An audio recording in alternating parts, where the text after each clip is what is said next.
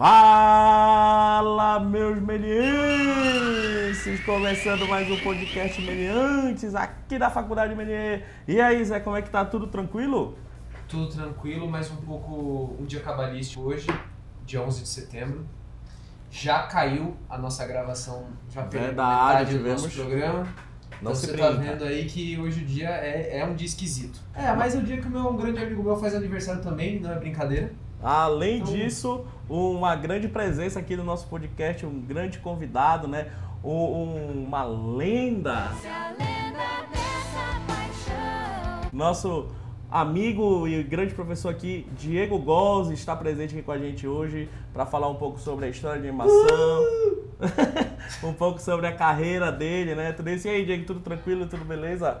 Tudo certo. Não sei se é bom esse negócio de lenda, não, porque parece coisa de que já morreu, né? Não, mas jamais. Lenda viva, a lenda viva. Uma lenda urbana, uma lenda urbana.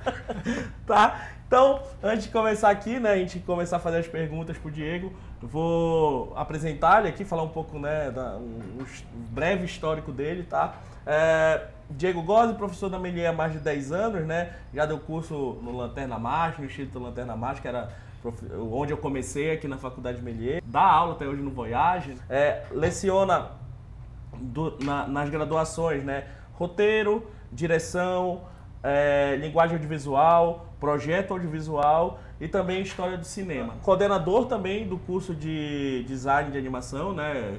O famoso nosso aquele cara que puxa a nossa orelha, né? Que, que vê se, se tá Ah, tudo certo, se tá Pede o tudo plano de ensino toda hora, né? né, ficar rodando aí, ficar, ficar ali puxando a gente para fazer o melhor curso, né, para os alunos e para quem vai entrar aqui na faculdade. Então, Essa fera! esse é fera, você é doido. Você- Olha lá, bicho. e também mestre, né, em artes visuais e aí já encaminhando-se para um, um, um doutorado aí, né, já, já na cabeça um, um doutorado. Veremos, né? Quem né, sabe? tá, tá- vamos, vamos aguardar aí o que vem, né, na- Cenas do Alguém tem próximo que estudar, capítulo. né? nessa Alguém tem que estudar nessa faculdade. É verdade. tá? Então esse é, um, esse é um pouco do Diego, né? É... Zé, se você quiser começar aí perguntando pro Diego, já quiser fazer a primeira pergunta para ele, fica à vontade. Ah, beleza, eu acho que vale frisar aí que nós já fomos estudantes, alunos Sim, sim. do grande Diego Gozzi, ele foi meu professor de roteiro, barra direção, barra história da animação aí do cinema, né? As matérias se Sim. misturavam na aula dele e tal. Então eu acho bem legal esse, esse jeito aí que ele, ele entende essa teoria da, da área e acho que é sobre isso que a gente vai conversar hoje. Então para começar, é, eu, queria, eu queria conversar com ele assim sobre a entrada dele na área acadêmica, né? Se ele já trabalhou anteriormente na parte técnica da coisa, né? Fazendo, meu, produzindo, editando, dirigindo e correndo atrás, tal, assim. E o que que levou ele a, meu, se interessar pela carreira acadêmica em si, assim, e, e, e- e não só dar aula, mas continuar pesquisando e se interessando e criando criando teoria sobre, sobre a área, né? Eu queria, queria que o senhor, por favor, me passasse essas informações aí. Senhor é sacanagem, né? Puta que lá, né? Eu tô, eu, jovem, tô, né? eu tô ficando careca, minha barba tá ficando branca, mas eu ainda sou jovem. Esse cara fala, esses caras velhos que falam que foi meu aluno é só pra parecer que eu sou mais velho do que eu sou, né?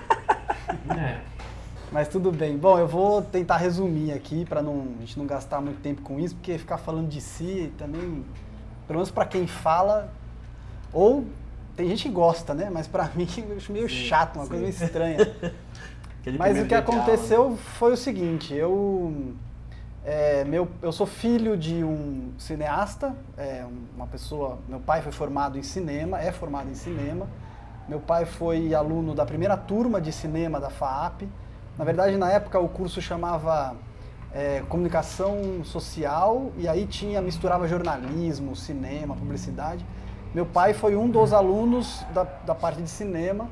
Depois virou professor e também coordenador do curso. Se aposentou lá como coordenador e professor do curso. Além disso, meu pai também trabalhava com cinema, principalmente com montagem. Então, meu pai trabalhou principalmente no período do cinema marginal, é, enfim, década de 70, 80, assim. E, então, eu participei muito de criança, assim, apesar de que eu Eu nasci na década de 80, tá? Que fique claro que não foi antes disso. Mas eu lembro muito de criança, assim, eu participar de sets de filmagem com meu pai, principalmente quando ele acompanhava alunos e alunas, é, e, e ficar muito tempo também em sala de montagem, né? Na sala da Moviola, que era aquela máquina que montava filmes antes de existir o computador, né? Mas em paralelo a isso, é, minha mãe é formada em letras, então professora de português e tal, e por conta disso minha casa sempre teve estantes cheias de filmes e livros, e era, era assim mesmo, é, não é uma alegoria não, assim. A sala da minha casa tinha uma estante gigantesca, do chão até o teto, e que era repleta de livros e, e filmes, VHS na época, né? É, legal. Então eu sempre convivi com essa presença dos filmes e dos livros. Óbvio que num primeiro momento não, não tem nada de mágica aqui não. Então claro que no primeiro momento eu não acessava isso. Para mim era estavam ali na- nas estantes. Pela, pela maneira como meus pais lidavam com isso, eh, meus pais sempre tiveram eh, um- uma relação com a arte muito grande. Então por conta disso eu fui criado nesse ambiente. Então eu sabia que ali tinha, tinha coisas importantes e mágicas, né? Mas claro que eu fui acessando aos poucos conforme eu fui crescendo e tal. Quando chegou a hora de fazer vestibular, eu já já estava lendo mais, já, já lia razoavelmente é, uma quantidade razoável de coisas assim que eu encontrava na estante e assistia muitos filmes. Eu resolvi prestar cinema e letras, né? E, enfim, acabei pensando em seguir a carreira ou do meu pai ou da minha mãe. Embora minha mãe era, fosse professora de português e eu prestei letras porque eu queria ser escritor, na verdade. Eu já gostava de, de ler e já gostava de contar histórias e gostava de texto, né? Gostava de Sim. contar através de texto.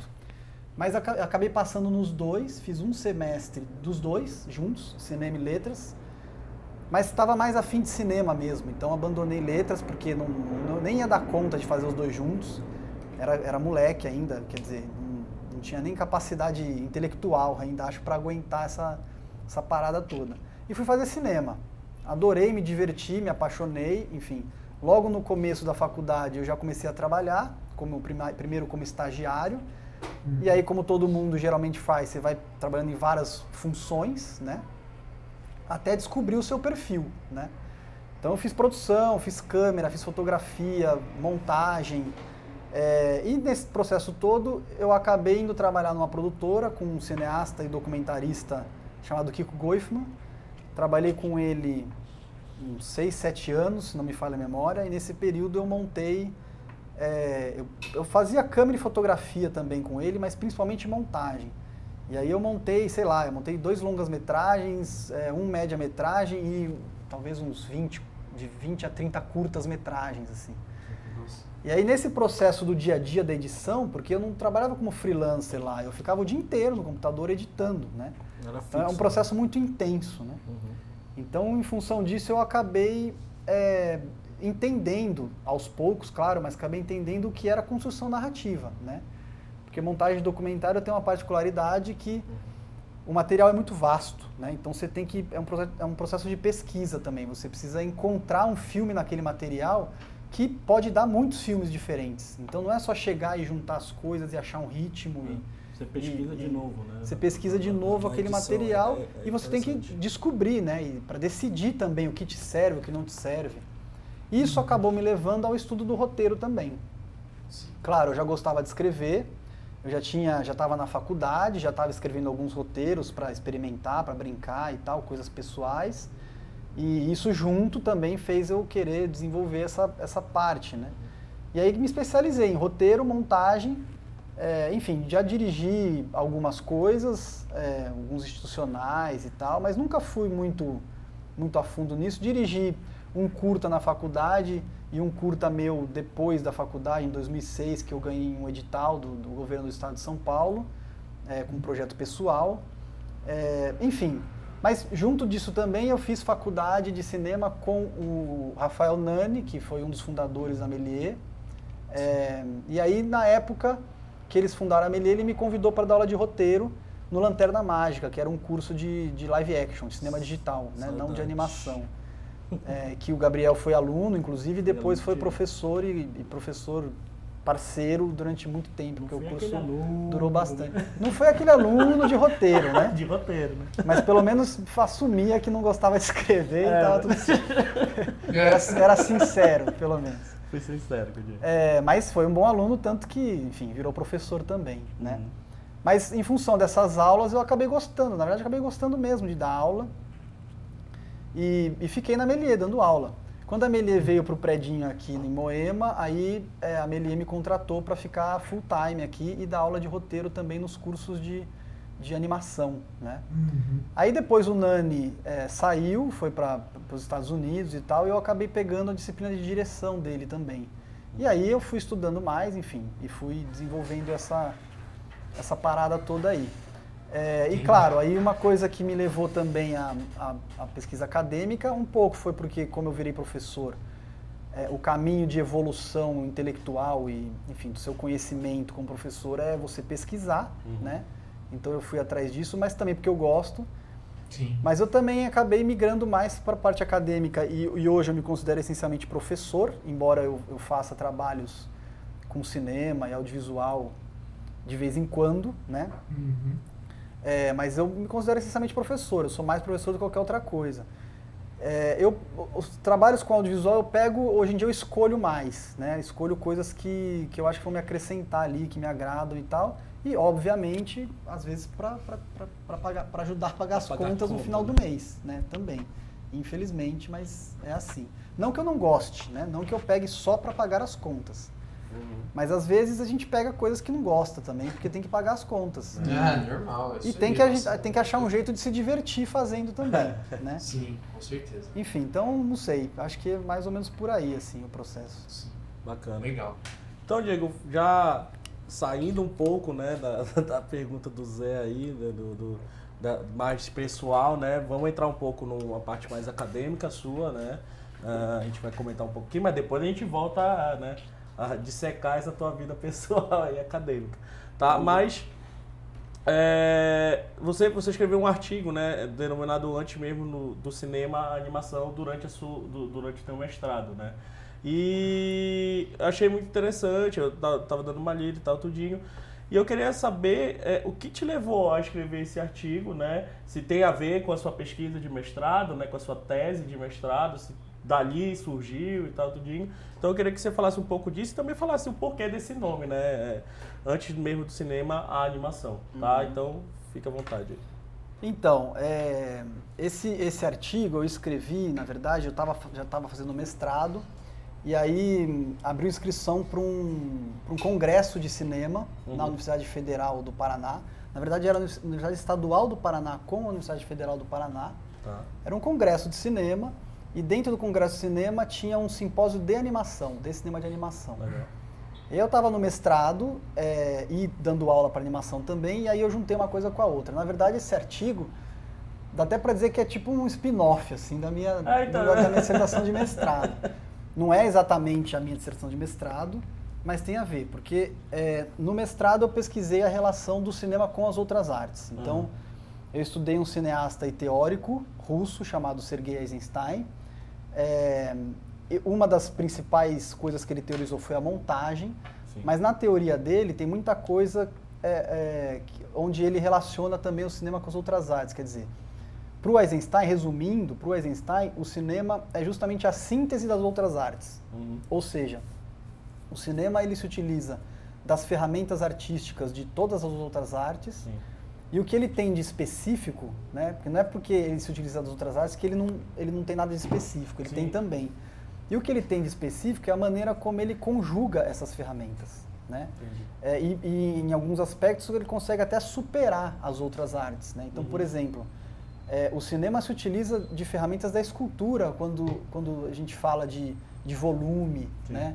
De, de visão multiperspectivista, né? Você poder ver a coisa de vários ângulos, né? Sim. Que é um pouco diferente da pintura. Uhum. Mas o cinema supera é, a escultura no sentido da representação do movimento, né? Então a escultura ela tá ali sempre representando o movimento de uma certa maneira, mas ela continua sendo rígida, fixa, né? estática.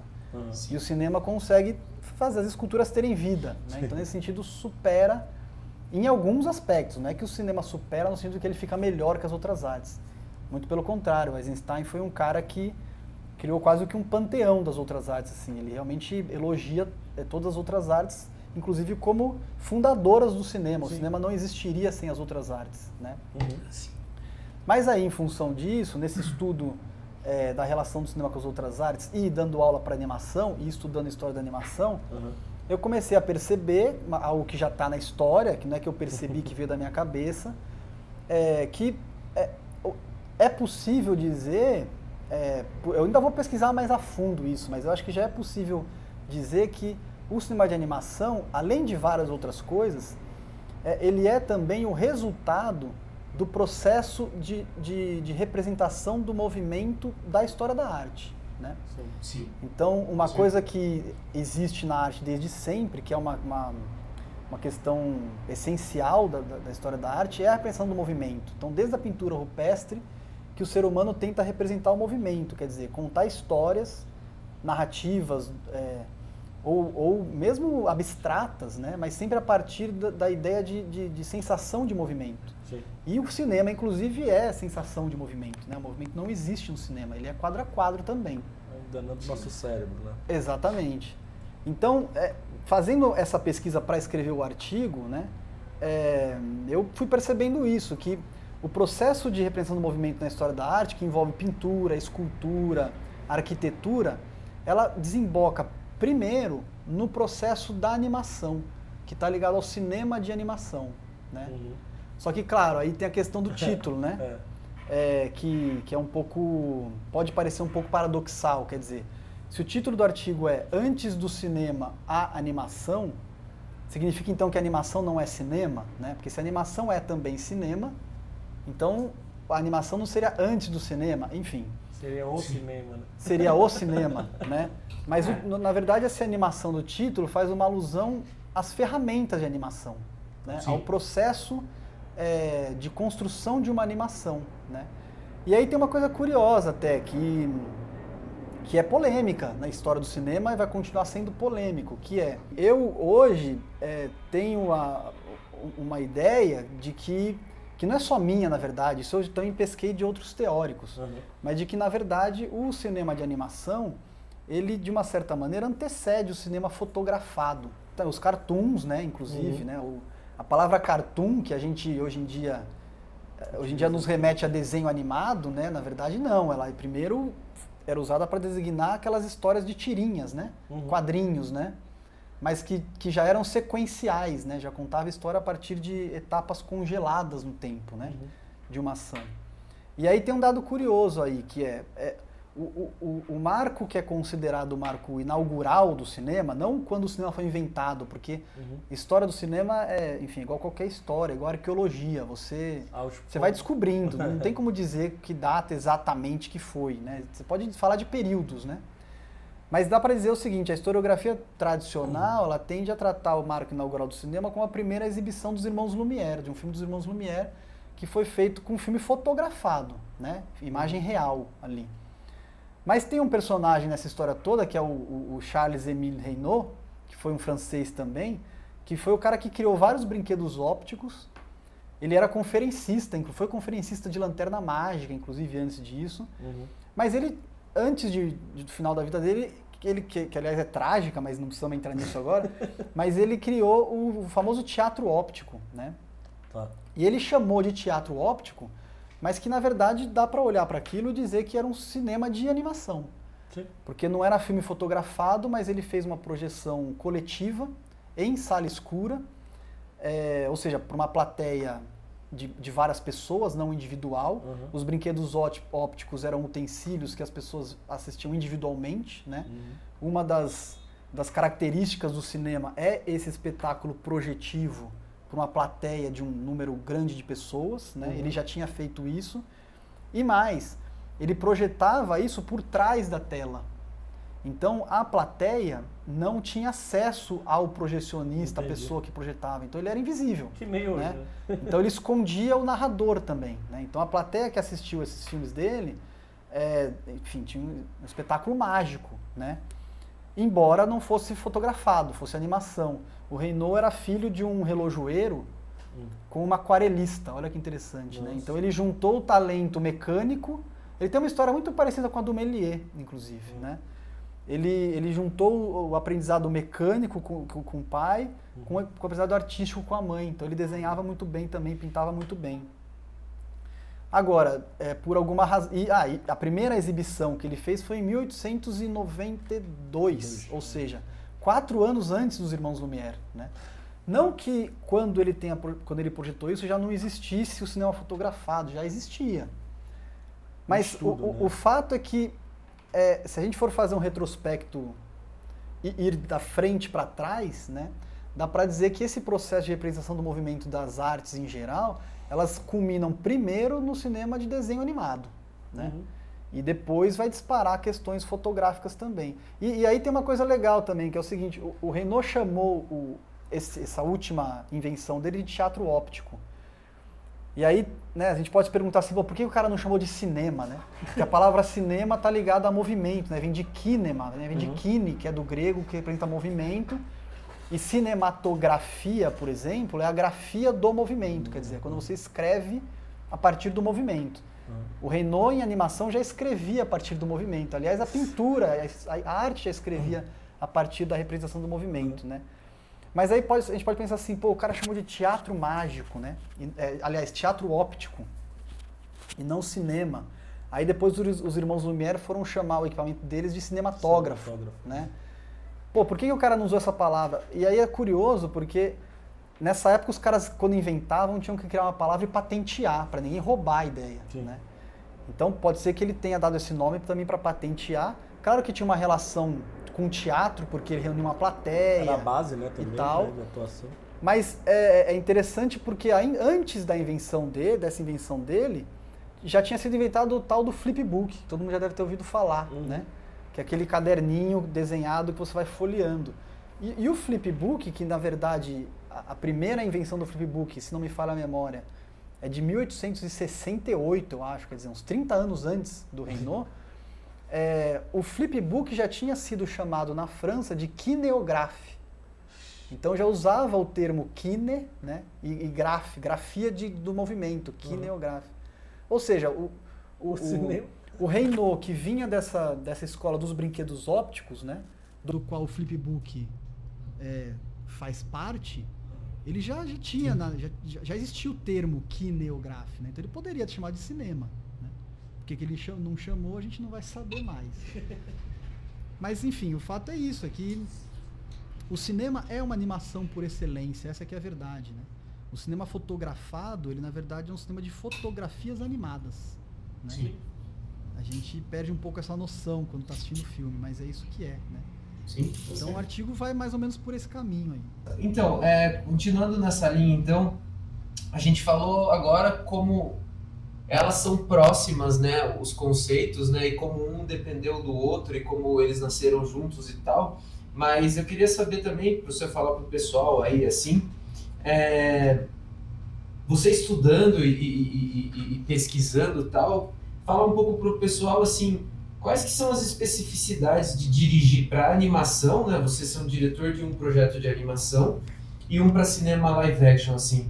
O que, que você acha, assim, que o raciocínio se difere? Por exemplo, assim, em etapas, como você vai pensar o projeto, se existem ordens corretas de fazer um e ordens de outro, sabe? Se tem um que você começa antes uma coisa, você pensa outra coisa depois, é, uma dá mais trabalho em uma parte, outra dá mais trabalho em outra, tipo, até mesmo talvez escrever, né, também para animação e para cinema, né? Quais são as assim, que você podia, é, lógico que esse assunto dá para escrever uns oito livros sobre isso, mas se você puder assim dar algumas, só umas coisinhas assim que você, umas curiosidades assim que você acha que, que vale assim para diferenciar um, o, o, o processo de você produzir e dirigir assim para animação e produzir dirigir para live action assim, o que, que você consegue falar pro pessoal aí? É, uma boa pergunta, porque na verdade é, tem muitas semelhanças, na verdade tem muito mais semelhanças do que diferenças, né? Mas é claro que tem algumas diferenças por, por conta do formato, né? Tá. É, o material com o qual a gente trabalha, né? Pelo menos na parte da produção. né? Na parte da pré-produção, eu acho que talvez a única diferença é que quando você está na pré-produção, você precisa saber que você está fazendo ou um live action ou uma animação, né? É. Mas a- o que você faz mesmo de trabalho é, é igual. Você vai escrever um roteiro, você vai contar uma história. Essa história vai ser contada através de imagens. E na produção é que ou você vai filmar essas imagens a partir do real, ou você vai criar a partir de desenho, ilustração ou do, do- modelagem 3D e tal, né? Mas é, o processo burocrático ele é praticamente o mesmo, né? É, mas é, é difícil de falar mesmo, porque as diferenças elas existem, elas, elas são muito sutis também, né? Sim. Então, por exemplo, é, a animação, ela, ela, ela, ela talvez faça a gente ficar muito mais já predisposto à fantasia do que o live action. né? Uhum. Tá. Só que isso também é, é meio esquisito de falar, porque o live action está trabalhando com a fantasia o tempo inteiro, né?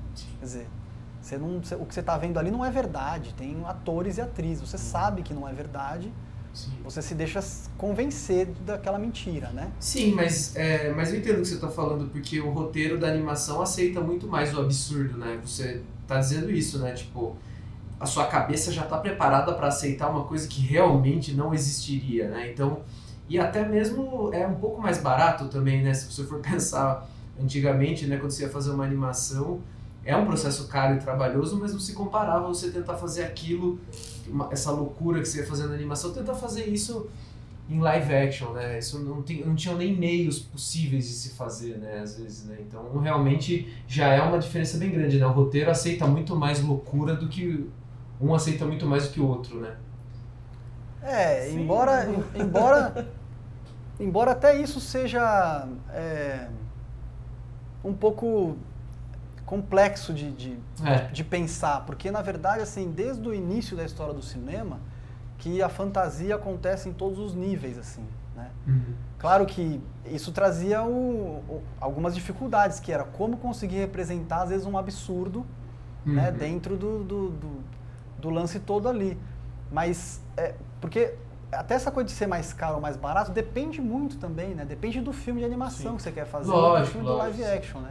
É, eu tô dizendo no início, né? Assim, ali até o início da computação gráfica, porque com a computação gráfica aí, exatamente, acabou meio isso que a gente tá falando, né? Aí agora tudo Agora, tudo é live action e tudo é animação ao mesmo tempo, né? Que a gente tava falando no podcast É. passado do Spielberg, tipo, depois do Spielberg, basicamente, e do Lucas, né, do George Lucas, live action é animação também, né? Porque às vezes metade do filme é feita em, em computação gráfica, né? Então, É, É. talvez, talvez assim, é, talvez com a computação gra o que a computação gráfica é, tenha, tenha trazido de, de bastante significativo, embora traga um monte de coisa, né? Mas seja a possibilidade de, de fazer a fantasia parecer mais realista, Sim. né? sim. Porque é, fazer a, fan- a fantasia existir, de novo, isso acontece desde o início da história do cinema. Então, Lógico. tem filmes assim, tem filme de, de sei lá, 1901, por exemplo, é, com, a- com animação stop motion, por exemplo, que representando o sonho de uma criança que, que a mãe compra um monte de brinquedos para ele numa, numa loja de brinquedos, aí ela coloca ele para dormir, e aí quando Ah. ele dorme, você vê os brinquedos dele brincando sozinho, quer dizer, Você quase um mostrou Toy pra Story, gente. né? Eu lembro, é, é, é o avô do Toy Story. assim, É, você exatamente. pra Então, gente a, a animação stop motion ali já é, foi uma técnica encontrada para poder fazer aqueles carrinhos, aqueles brinquedos se mexerem sozinhos, né? Hum. É, só que, claro, para a época, aliás, para hoje, você vê aquela animação stop motion, ela, ela, ela, ela é mais fantasiosa porque ela não tem uma fluidez realista, se é que a gente pode chamar assim, né? Sim. Mas para a época, aquilo, É a, a ideia de fluidez realista não existia para as pessoas, né? Como, como existe para a gente hoje. Então, talvez para as pessoas na época, aquilo já fosse fantasia total e, e super realista, né? Assim como tem filme de tem o, o- eu mostro em aula esse filme até o a execução da rainha Maria da Escócia é um filme de 1896 se não me falha a memória em que tem um corte ali quer dizer é, é o, o filme representa o momento em que a rainha é degolada né com um machado no pescoço e tem Sim. um corte ali que claro para trocar a atriz por uma boneca né para poder Sim. cortar a cabeça mas na época, o- o- os filmes eram filmes de plano único e as pessoas iam para o cinema achando que iam ver uma situação do cotidiano, real. Aí quando o cara põe um título assim, a execução da Rainha Maria da Escócia, algo que já tinha acontecido no passado, Quer dizer, as pessoas já vão pro cinema, pens- sei lá, talvez pensando assim, ô louco, eu vou ver um fato histórico. Sim. Sim. E aí as pessoas são surpreendidas, porque elas veem a cabeça da rainha sendo cortada e, e o cara o cara que corta a cabeça, depois ele pega pelo cabelo e levanta e mostra pra câmera a cabeça. Quer dizer, isso em 1896, né? Um ano depois. né? Então até que ponto a fantasia é mais fácil ou mais barata, ou seja o que for, no- na animação ou no live action? É, é muito difícil dizer, porque pode ser tudo, né? Na verdade, pode ser mais caro a animação em, em alguns aspectos, né? Eu tava pensando aqui dessa que a gente falou, né, do, da diferença e tal, eu tava pensando até na, na montagem, né? Mas, cara, hoje em dia tá tudo igual, porque, querendo ou não, na, na- na animação, a gente tem que pensar na montagem e na pré-produção. Claro. É, né? então, é isso que eu ia falar. Outra, outro Claro. ponto importante No- é a edição, né? É. Na animação você não consegue editar tanto, né? Você meio que já faz o É, que não, vai usar, é, você, né? você edita, só que você pré-edita, né? Você já deixa tudo. pronto. Mas não vamos longe. No, no- no- no cinema, no live action, hoje em dia o editor tá no, tá no Tá set. no set. Pegando já, tipo, vamos lá. Tem, tem vários exemplos aí. No filme, a gente falou do Nani lá. No filme do Nani eu fazia isso, sabe? Tipo, já meio que pré, fazia um pra pré-edição. Sim. E Baby Drive, que o cara tinha cinco minutos pra, pra Sim. editar cada cena. Então, é, não tá tão longe mais, eu acho, né? Sim, a animação do live action. É, pra mim é tudo cinema, essa é a verdade, É, né? O- é. cinema em Inclusive o documentário, né? Documentário. documentário também. É uma, é uma. Por mais que documentário eh, trate de alguma coisa ou, ou tenha um, um viés mais ligado a fatos reais, também. né? Uhum. É, ele também tem coisas que são ilusórias ali, né? Sim. Assim, sei lá, você vai assistir um filme sobre o Michael Jackson, o que você vê no filme sobre o Michael Jackson não é o Michael Jackson, né?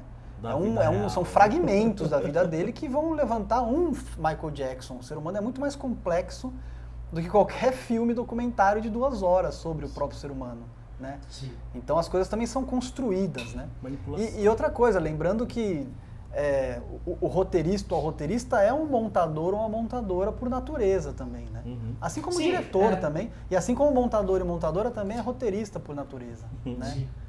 Agora, na, na, na parte técnica, claro, aí tem algumas diferenças.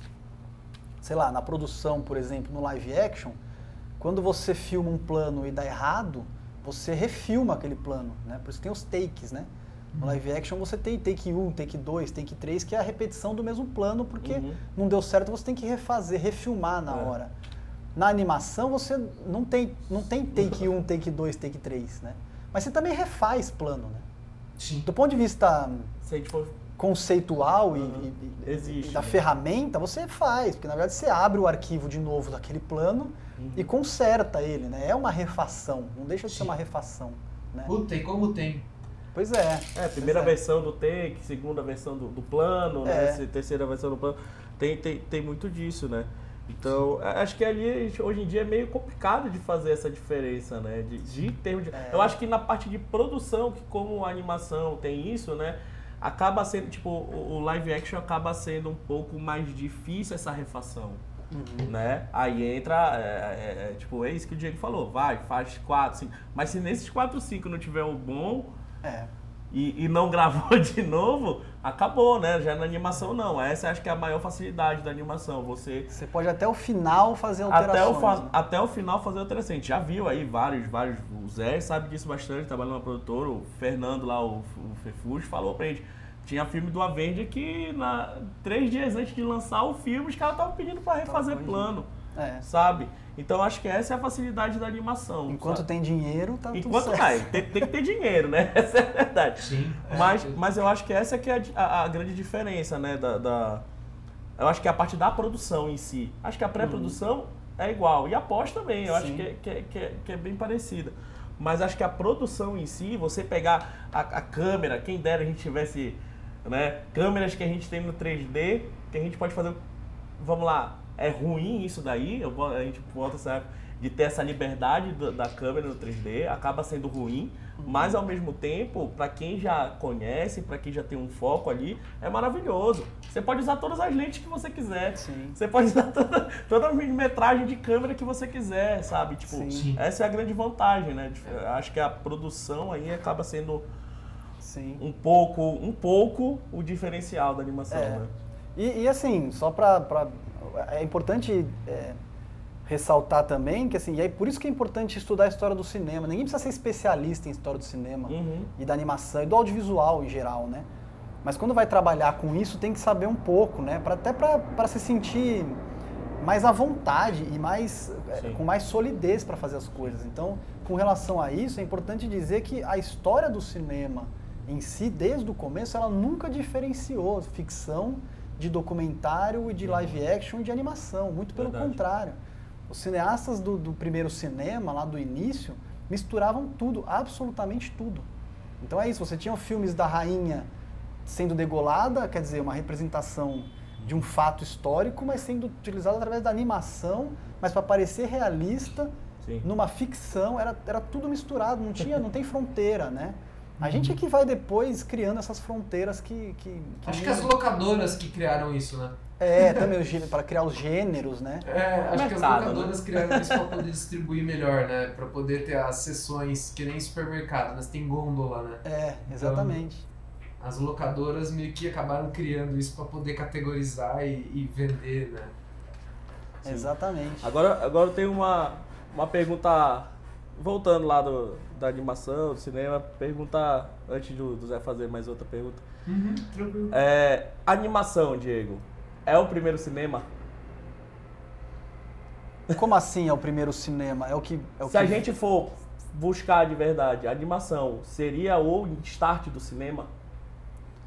Ah, eu, eu acredito que sim. Tipo, Eu o cinema é só o sim. nome dado, né? Mas o, o, o, o, conteúdo... E mesmo, o- então, e mesmo o nome cinema, ele É, de uma certa maneira sim, implica sim, sim, a animação, né? Que de novo, cinema vem de kinema, que vem de kine, que é movimento em grego, e cinematografia vem a escrita através do ato, porque vou fa- falar uma coisa bem de, de acadêmico aqui. É tipo assim, ó, cinematografia, se a gente for dividir, tem cinema, aí tem ato no meio, cinematografia.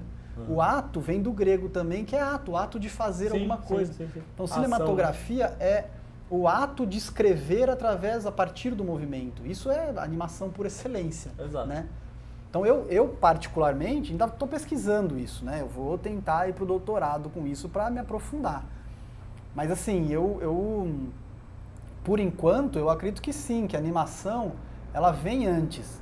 Mas é importante dizer também que isso não, não diminui o cinema que não é de animação, porque Sim, na verdade, sim. de novo, o cinema é, fotografado também é de animação.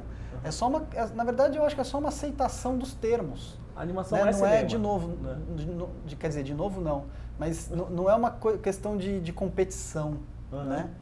É, é só uma questão de entender onde os processos... com- ah, É como arqueologia, é isso. É. Você vai Porque- cavucando, cavucando, aí você descobre um filme ali ou um, um osso ali que se- você percebe que você achou que tal coisa começou em tal época e não, começou antes. Sim. Não se sabia antes porque nunca ninguém tinha visto aquilo antes, né? Mas quando você encontra um indício, você se dá conta daquilo, né? É, porque a técnica é você colocar um quadro atrás do outro num dado período de tempo, né? Aí Uhum. antes era mais difícil você colocar uma imagem em cristal de prata, né, numa superfície, né? Aham. Que é a foto, né? Era mais caro, era mais difícil do que você fazer vários desenhos e colocar um atrás do outro um monte de cartãozinho, né? E- Uhum. então, Sim, pois é. é, mas, mas acho que em si elas nasceram juntas, porque é a mesma coisa, né? Agora a diferença é se você desenha num papelzinho ou se você deposita luz em cima de um negócio Não, de Eu, papel embebido em prata, sei lá, em, É.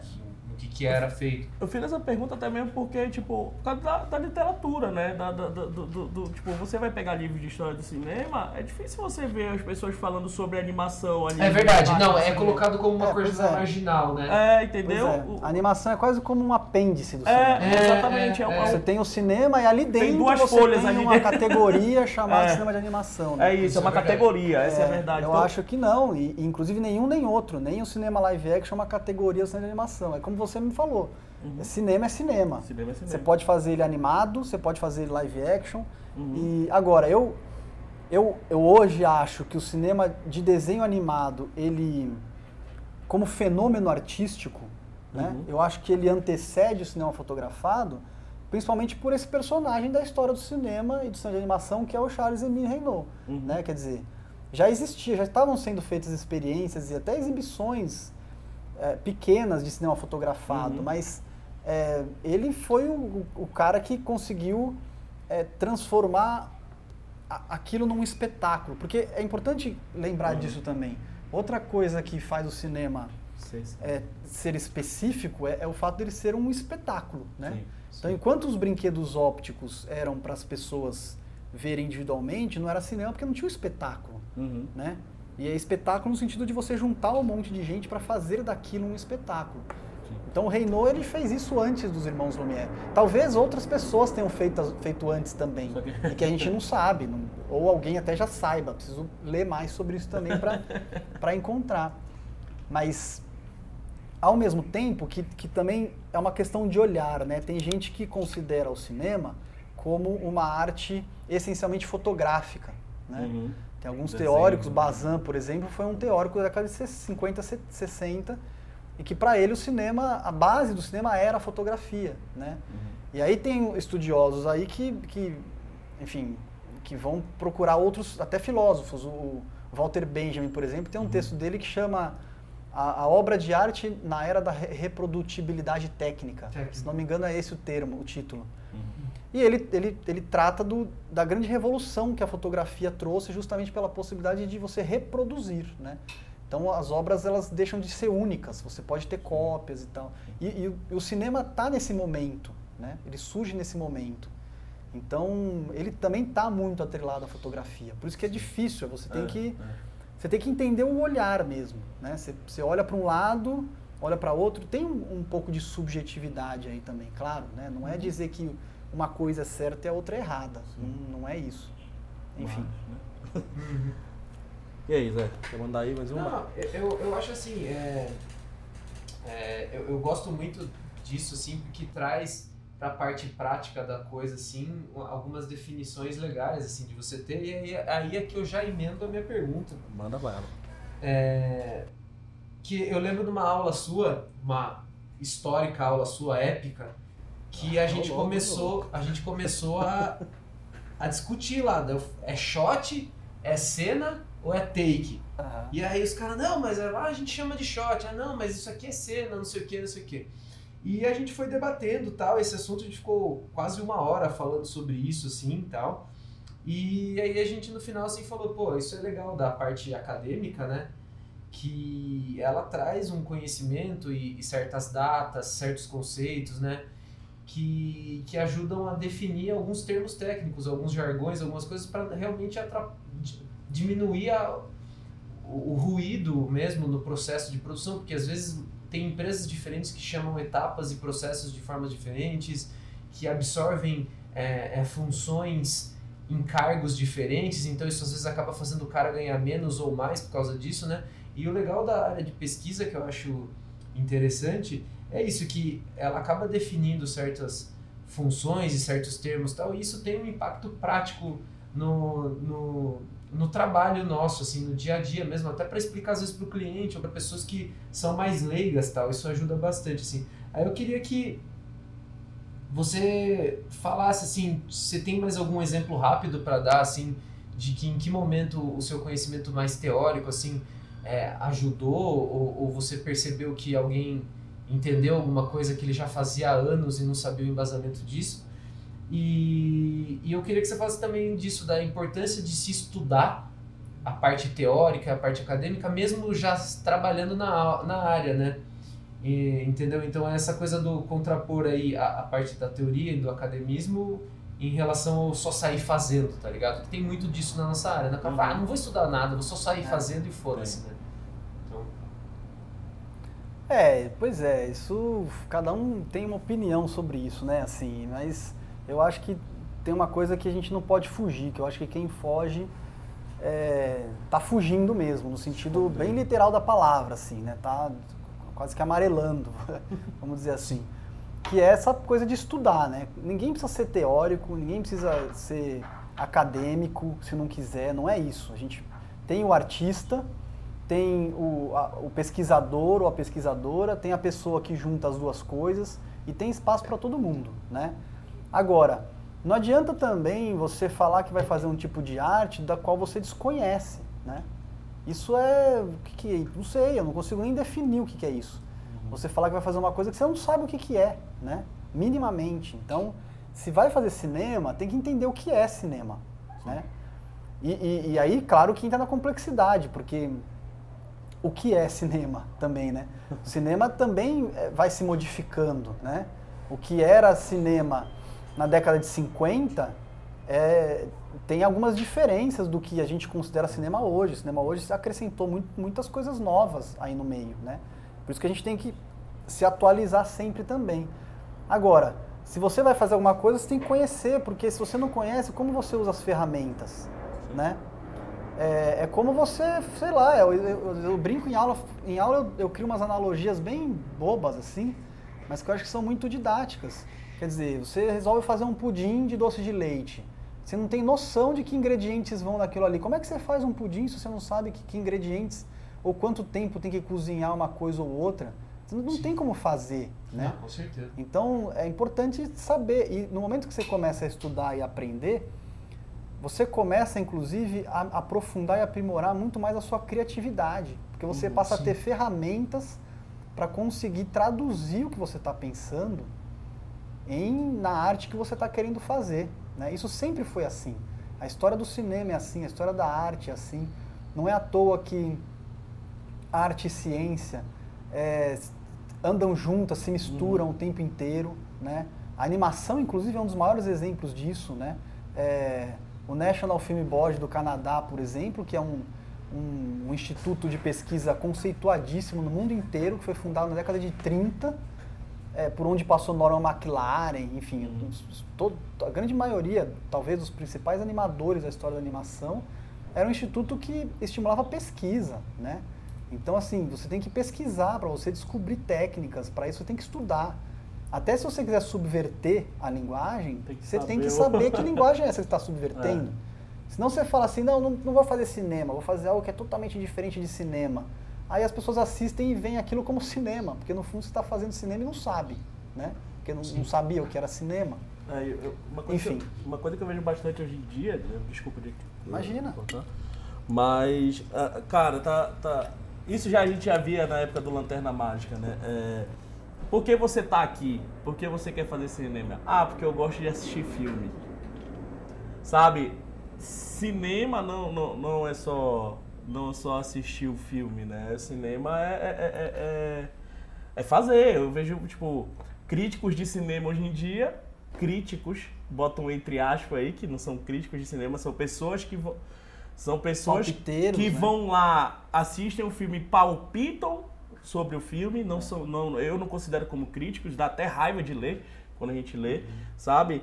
Que, que, que é bem é- que é bem isso, o cara vai lá, assiste e fala o que acha. Calma, vá fazer um filme, vá estudar cinema, vá, vá- Puta, cara, é verdade. Vá cara. ler, porque eu, eu gosto da facilidade hoje em dia ao acesso ao cinema, à Sim. produção do cinema. Tipo, pô, hoje em dia é muito mais fácil você comprar uma câmera. Hoje em dia é muito mais fácil você ver filmes de países, de vários países, de numa quantidade muito grande. Mas, pô, peraí, não é só isso o cinema, né? A galera pensa que é só isso. É pegar uma câmera, sair gravando e tá tudo certo. É, não, mas é isso que você tá falando, assim, é muito uma coisa que é da cultura atual, assim, mundial, que eu acho que é, é- é muito pertinente isso que você falou. Tipo, é, o fato das pessoas terem acesso ao produto final Uhum. hoje faz elas acharem que elas têm noção do processo Todo, de né? produção e, e de concepção das coisas, sabe? Então, você consegue assistir sobre política e ter acesso aos políticos, você acha que você é um sociólogo Sociólogo. Exatamente. É, é, e um, e um cientista político. Hoje em dia você assiste filmes e séries o dia inteiro, aí você acha que você é crítico De série. e, né, de série, de cinema. Todo mundo virou assim, né? Então você pega Game of Thrones, que é uma puta superprodução, e aí a galera destrói o negócio por causa, meu, sem ter conhecimento do, Sim, sim. da linha de montagem ou de o que acontece nos bas- bastidores, né? Uhum. Sendo que na época que você tinha uma série pra assistir, a galera chorava só de poder assistir até o fim, assim. É, não, né? só de você conseguir assistir a série, né? né?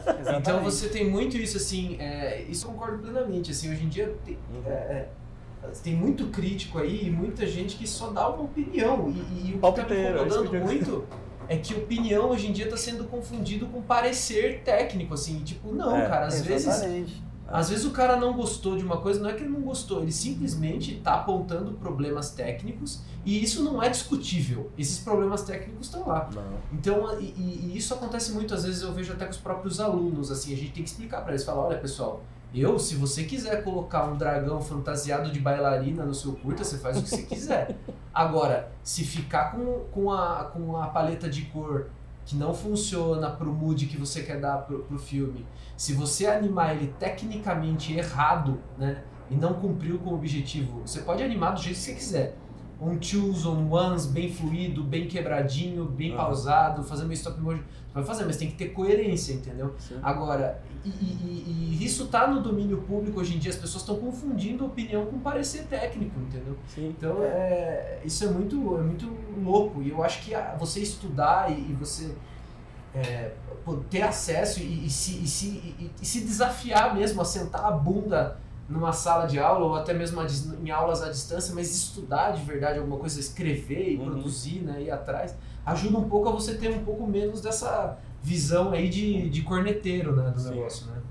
É, pois é. E aí que entra, por exemplo, uma, uma das minhas broncas com Tarantino, por exemplo. Quem, quem tem aula comigo sabe que eu, Eu não sabia, não, eu não lembro sou, dessa. eu não sou É. um grande fã de Tarantino, embora eu goste de muitas coisas do Tarantino. Uhum. Mas uma das minhas broncas é aquele papinho dele de dizer que ele aprendeu a fazer cinema trabalhando numa locadora, né? É, Isso é tá, uma grande tá. mentira, assim. Tudo bem, não é totalmente mentira. É óbvio que quando você é cinéfilo e assiste muito, você aprende muita coisa assistindo. Ó- Uhum. Óbvio, isso não precisa, não tem o que questionar, né? Mas aí, mesmo eu não sendo fã de Tarantino, eu faço aqui um elogio, quer dizer, o Tarantino conhece muito de cinema. Sim. E ele conhece muito de cinema não é porque ele só assistia filmes na locadora, né? Produzindo Tarantino veio do teatro, Tarantino estudou interpretação, foi ator, leu muito Shakespeare. Enfim, é um cara que estuda também e pesquisa, né? Mas aí o, o que eu- a minha bronca é quando ele diz que É ah, não, eu criar trabalhei esse na romance, locadora. né? Pô, cara, e É. a gente com os alunos aqui se ferra, né, meu? Porque é óbvio que vão dar mais valor pro que o Tarantino fala do que pro que a gente fala. Pô, o cara, o cara ganhou um monte de prêmio, né? A gente Sim. não. Então, mas enfim, tirando a, a brincadeira, é isso, o desconhecimento, ele, é, ele, ele inclusive, que foi a discussão dessa aula que você chamou de épica aí, né? Ele cria ruídos de comunicação, inclusive em produção. Então, assim, se você não sabe exatamente o que é uma cena, fica complicado, porque quando você vai trabalhar em produção, você vai falar sobre cena, você vai falar sobre plano, né? Então a discussão lá era, ah, quando eu tenho um quadro, um quadrinho, um quadro do meu storyboard, algumas pessoas chamam aquilo de cena. E o Diego ali está dizendo que não, aquilo não é uma cena, aquilo é um plano, né? E, ah, mas chamam de cena. Então, quem chama de cena, é, chama de cena, tá chamando errado, né? Se é por desconhecimento, se é por preguiça, se é por vaidade ou se é por ingenuidade, enfim, não estou querendo julgar ninguém aqui, mas é, tá errado, né? Aquilo não é cena, né? Eu acho que talvez, aí eu não sei, eu precisaria pesquisar e, e vocês que são do 3D aí podem até me ajudar. Eu, eu, depois daquela aula, eu fiquei pensando muito sobre isso até, e eu, eu, eu até falo muitas coisas disso em aula a partir daquela aula. E, e eu tenho a impressão que talvez uma, uma das, dos problemas aí tenham surgido por conta da questão da cena do Maia. Né? Sim, o nome do arquivo, Então, como né? o arquivo do Maia, vocês chamam, a gente chama de cena do Maia, né? Isso ficou meio, ah, é uma cena do Maia. Então, eu vou a, a cada, cada plano do meu filme eu vou ter um arquivo do Maia, ou seja, cena, né? uma cena É. do Maia. Então, isso faz eu achar que um quadro do storyboard é uma cena porque chama uma cena do Maia. Não tem nada a ver. Eu não sei por que, que a- o, o arquivo do Maia chama cena. Não estudei isso para saber de onde que é, isso se origina, né? Uhum. Mas enfim, não, é uma- é, são Pode coisas diferentes, né? E aí imagina você trabalhando com num longa-metragem, sei lá, com 150 pessoas. E aí você usa palavras que a maioria das pessoas ali não entende o que você está falando. Isso é um problemaço. O dinheiro, inclusive, vai escorrendo pelo ralo. Porque você perde tempo discutindo e o dinheiro está sendo jogado Eu- fora. Né? Eu vivi isso na pele lá, lá, lá em Los Angeles, sabe? A nomenclatura é totalmente diferente da nossa aqui, algumas coisas, né? Não tudo. Mas tem nomenclaturas ali que o cara tem, sei lá, um pano, um pano preto, o cara tem seis nomes pra um pano preto. Pois é. sabe? Cada um usa uma. E aí, na hora de você ajudar, na hora de você fazer, você fica meio confuso. Então, querendo ou não, isso daí é importantíssima nomenclatura pro negócio, né? Porque aí chega para um cara que para ele, ele, você chamou de cena, manda para ele como cena. Ele vai tratar aquilo como uma cena que ele conhece. Né? Sim. Exatamente. Aí depois vai, vai acabar Exatamente. criando uma grande confusão aí, né? né? E os- essa coisa dos críticos e tal, né? Também tem esse lado. E críticos, quando a gente diz críticos aqui, não é só o crítico profissional, não, né? É a gente que também Sim. Faz crítica no dia a dia, conversando com amigos no, no bar, no, de- sobre filmes, né? Uhum. É, também tem aquela coisa assim, quando você vai criticar um filme, você está criticando de qual ponto de vista? Você está criticando do ponto de vista de alguém que assistiu, identificou alguns problemas que nem sempre também são problemas, porque ninguém é perfeito, né? Uhum. Então falar que vão ter filmes perfeitos é, é falar que vai, vai existir coisas que não vão existir nunca. Mas ainda assim, você identificou problemas ou você está falando do ponto de vista de alguém que gostaria de fazer diferente? Porque isso também acontece muito, né? Sim. As pessoas às vezes não gostam do filme porque elas fariam aquilo de maneira De diferente. ponto de vista, né? Uhum. Ora, mas o filme é obra da pessoa que fez, não de quem está assistindo, né? Eu cheguei, eu cheguei... Ainda que a obra de arte, isso a história da arte mostra, Aham. fala, e eu concordo até, né? A obra de arte, muitos artistas falam isso. A obra de arte se completa no público, né? Sim, sim, isso é legal. Eu cheguei a Mas discutir isso em ainda assim, ainda assim quem faz o, o filme foi, foi o diretor ali, é a, é a visão dele. Então você pode não gostar da visão do diretor, mas não significa que o filme vai ser ruim, É, porque você não gosta da visão do diretor, enfim. O que também não, não, não quer... não quer dizer que não existam filmes ruins Sim. e filmes bons. né? Mas, mas é engraçado, quando você faz um filme, você começa, começa a tratar o filme com, de outra maneira, sabe? Assim como a animação. Falo, a gente fala isso, eu acho que todos nós três aqui falando, os três aqui falaram falam para os alunos, né? É, você começa a respeitar mais a animação. Isso, você começa a respeitar mais. Quando você faz um filme, você começa a respeitar mais um diretor, você começa a respeitar mais um fotógrafo, sabe? Então, peraí. É, é, ah, o filme é ruim. Em que ponto de vista? É, né? exatamente. Ah, a edição tá ruim, mas a fotografia tá legal, ou não sei o que. Isso é análise. É, Isso é ser crítico. Exatamente. Entendeu? exatamente. Isso é ser crítico. Eu tive discussão em sala, discussão não, né? Conversas. Sei lá, o filme do Queen. Eu adorei. E um monte de crítico aí que eu li, críticos, entre aspas, é, é, falando, ah, não sei o que, para É pelo ponto de vista dele que o cara falava que era ruim. É, também. Sabe? É, tem isso também. Pelo, tu via claramente que era pelo ponto de vista, tipo um dor de cotovelo. É, tem- também tem isso, né?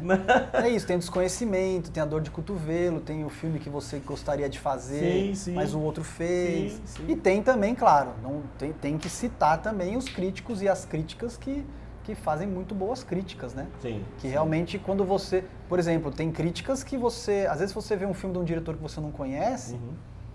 E aí você vai ler uma crítica, o, o crítico te consegue inclusive te dizer quem é aquele diretor ou aquela diretora, é da onde essencial, veio, isso é que filmes fez, você passa a entender muito melhor o filme, inclusive Aham. lendo a crítica às vezes. Sim. Isso é fundamental, isso é isso é construtivo, né? Sim. Assim.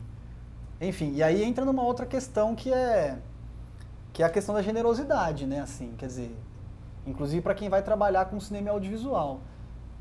Se a gente não cria a habilidade de, de saber analisar o filme, Uhum. as qualidades, os defeitos também, mas de maneira construtiva e tal, como é que a gente vai trabalhar em equipe, né? É. É, como é que a gente vai lidar com o trabalho do outro? Até, inclusive, com relação a essa coisa do- dos acadêmicos Uhum. e, e do mercado. Ah, as pessoas estão na universidade estudando cinema, estão falando coisas que é totalmente distinta do que está sendo feito no mercado e vice-versa. Uhum. Que Isso, essa- às vezes essas discussões acontecem por puro preconceito e desconhecimento, né? É. Porque quem está na academia pesquisando, estudando, está pesquisando para contribuir com a arte. Não é para destruir a arte, né? De novo, não é competição. Uhum. né? A gente está ali para compartilhar. O importante é compartilhar. O pesquisador está ali para entender por que, que os artistas fazem o que fazem Uhum. e como fazem, né? Por que, que é daquele jeito. Os artistas estão ali para fazer, claro. Mas ninguém está ali para ficar brigando, para ficar... Uhum. E aí, de novo, né, quando se trata de cinema, a gente está falando de arte coletiva. Coletiva. Você vai trabalhar junto com alguém. Se você não consegue respeitar a opinião do outro, o trabalho do outro, Uhum. se você, aliás, eu digo até mais, assim, acho que respeitar é uma palavra fundamental, mas acho que tem uma palavra é, melhor para isso, que é assim, se você não tiver carinho, né, pelo outro pela outra, pela ideia do outro, ou seja, você não gostar, você tem que gostar de ouvir a viagem do outro. Por mais que às vezes aquela viagem pareça absurda, né? Uhum.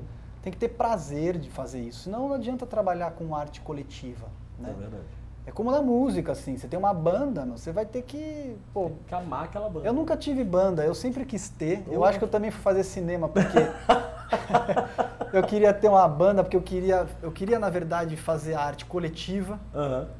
Eu queria essa coisa de você você dar uma ideia e a outra pessoa comprar a sua ideia e colocar outra essa coisa em ideia aí, cima e aham. transformando. Isso é legal. Mas acho que eu, talvez eu não tenha tido muita habilidade para tocar instrumentos, então eu fui fazer cinema.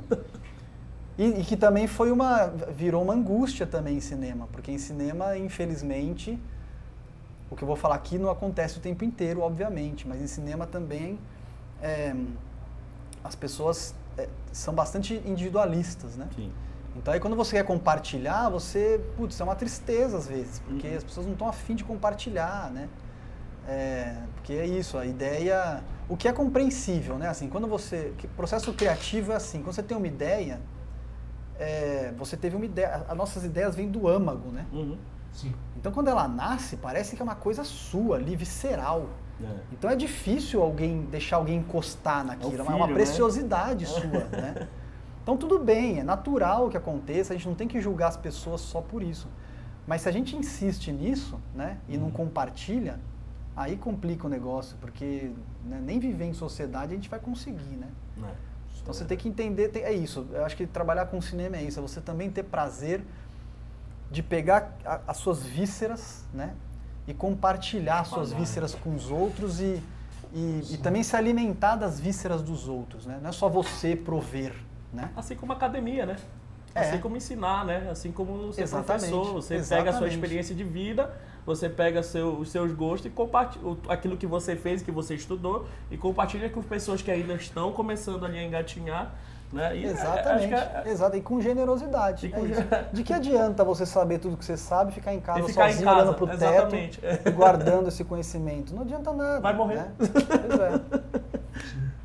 Quer falar mais alguma coisa? Quer mandar mais uma pergunta aí pro Diego? Tá de Não, boa? Eu acho que, assim, eu acho que a gente cobriu tudo, assim, os Uhum. aspectos que eu queria cobrir, assim, tipo, Uhum. a trajetória dele, assim, o que isso provocou na- na parte acadêmica dele e como o caminho inverso, né? Como Sim. a vida acadêmica influencia a nossa parte prática, atualizando, criando conceito, criando padrões, né? Criando Uhum. é, processos assim estruturados, né, e, e- e formas de, fa- de fazer, né?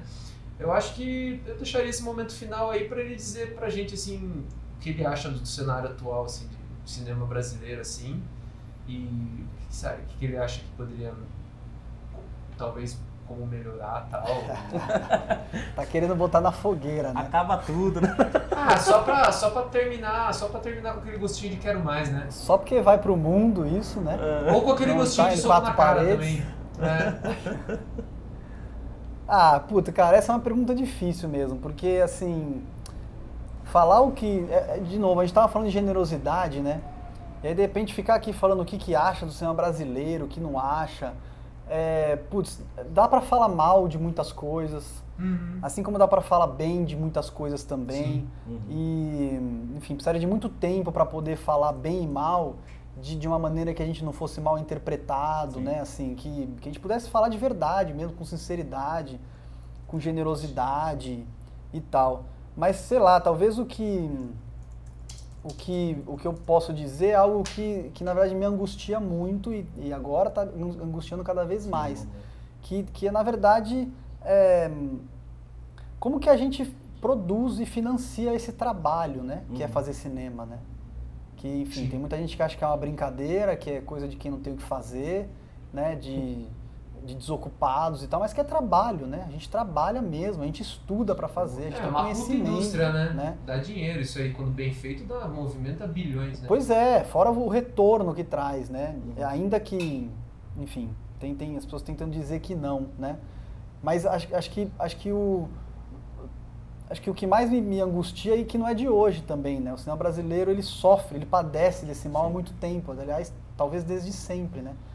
Que é como que você financiar seriamente. Quando eu digo financiar seriamente, não é você apenas ter leis de incentivo, patrocinadores que financiam filmes. Não, é você é, ter patrocinadores ou leis de incentivo que incentivam porque entendem a importância daquilo. É né? investimento, Exato, né? exato. É, exato. entendem a importância daquilo do ponto de vista cultural, do ponto de vista hum, educativo, do ponto de vista profissional das pessoas que trabalham com aquilo.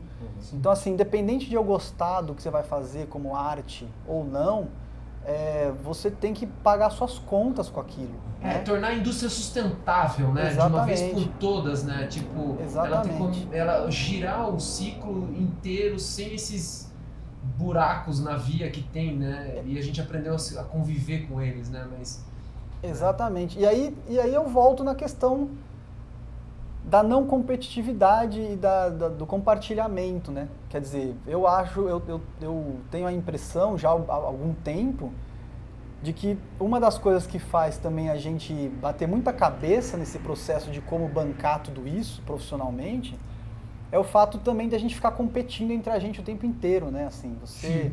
às vezes porque tem que competir, né? Às vezes porque o cliente só vai pagar para um, não vai pagar para 10.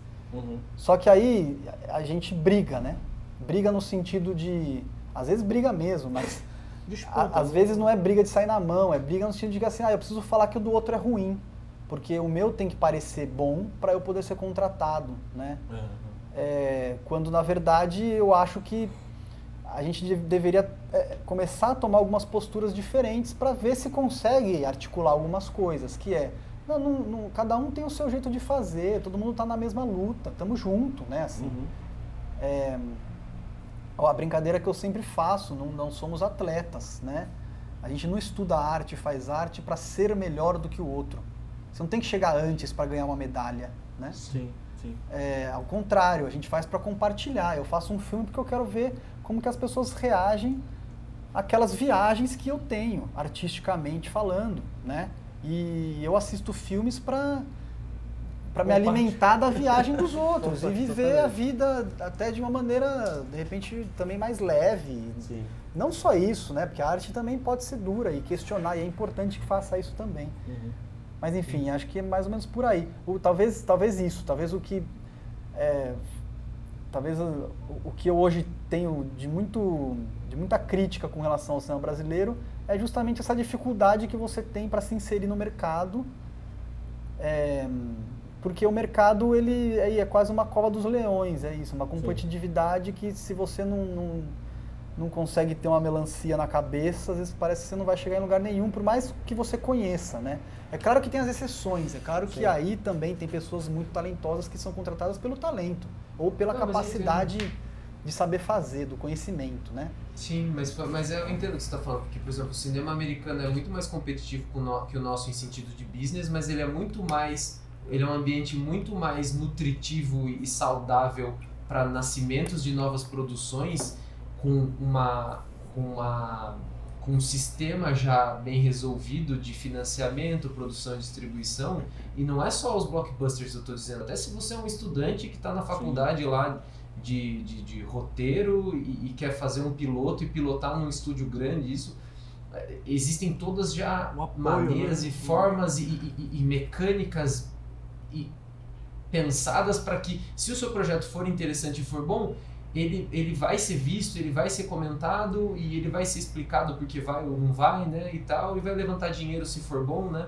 Então já existe uma indústria, né? Os outros países, que não só os Estados Unidos, porque os Estados Unidos é o maior de todos nessa área, né? Mas cada um tá, tá achando sua forma, né? Dos grandes, né? Os, os franceses, os alemães, os russos, os japoneses, os- até mesmo os Indianos. chineses agora, os- até os É. indianos, né? Nigerianos. eles conseguiram descobrir as fórmulas deles para tornar isso uma indústria sustentável. Aqui no Brasil a gente ainda continua batendo cabeça. Eu entendo perfeitamente o que você está dizendo e isso é uma coisa que me, às vezes me faz pensar muito, né? Uma coisa que eu acho também que falta muito aqui no Brasil é, é- é o, é o investimento, né? Porque querendo ou não, querendo ou não, a lei de incentivo é uma ajuda. Exato, né? Você, você- exato. A gente é. não tem investimento e, e principalmente na base. É, o modelo de, de negócio mesmo, É, né? A gente ainda não tem um modelo sustentável de negócio Sim, de cinema. Falando isso parece futebol até, né? Investimento na base. Mas, cara, é isso.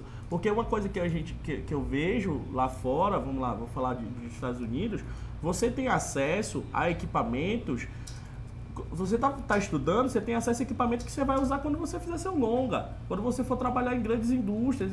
E quando você chega na grande indústria, você chega com já sabendo tudo, já com E outra, quando você é estudante, os caras até barateiam o negócio. Locadora vai baratear equipamento. Aqui no Brasil a gente não vai ver isso, sabe? É, Tipo, você consegue angariar ali, umas ajudas aqui, É, mas é mas, ajuda, mas é né? muito no favor, é exatamente. muito no favor. Tem muita gente que- generosa que faz Aham. favor, né? Mas tem É, que mas chorar é favor, antes. né? Tem que chorar antes pra fazer isso. Exatamente. Como é que você torna isso uma profissão de verdade Sim. se você vive de favor, né? Exatamente. Claro, o cinema brasileiro não vive só de favor também, não é isso, mas A grande é, maioria. você tem que é isso. Eu acho que eu acho que para simplificar, eu acho que é investir na profissão, Sim, né? Na profissão é, como uma profissão qualquer, como um mercado que tem que ser é, alimentado ali, Uhum. independente de ser ultra comercial, produto e vender pra caramba ou não, ou ser também um mercado de produtos artísticos com, com públicos menores, Sim, mas sim. né, que seja como você, sei lá, como você na economia investe em vários setores. Você não tem o agronegócio, né, você não tem a pecuária, você não Investe tem no cinema, a na tecnologia, cultura, né? você tem a cultura, você tem o cinema e tal. E, o- e o que é muito louco, né? Porque assim, se eu pegar o cinema americano, o cinema dos Estados Unidos, né? Porque nós também somos americanos, né? Importante É, dizer, estamos na América, isso. né? É, mas o cinema dos Estados Unidos, é, ele é uma das principais atividades econômicas do país, né? É. Sim. Então assim, o PIB dos Estados Unidos ele é o que é em função do cinema. cinema, uhum. E eles há muito tempo atrás, isso lá na década de 1915, 20, né? Talvez até um pouco antes, eles se deram conta do potencial econômico do cinema e investiram para fazer disso uma indústria mesmo, né?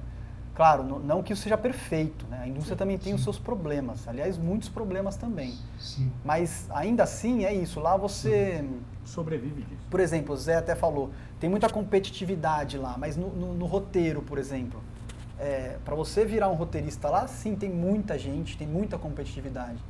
Mas as pessoas são contratadas nos estúdios para ficar oito horas por dia, cinco dias por semana, escrevendo roteiros, né? Essa é a profissão. Né? A pessoa faz isso do momento que ela chega no trabalho ao momento que ela sai.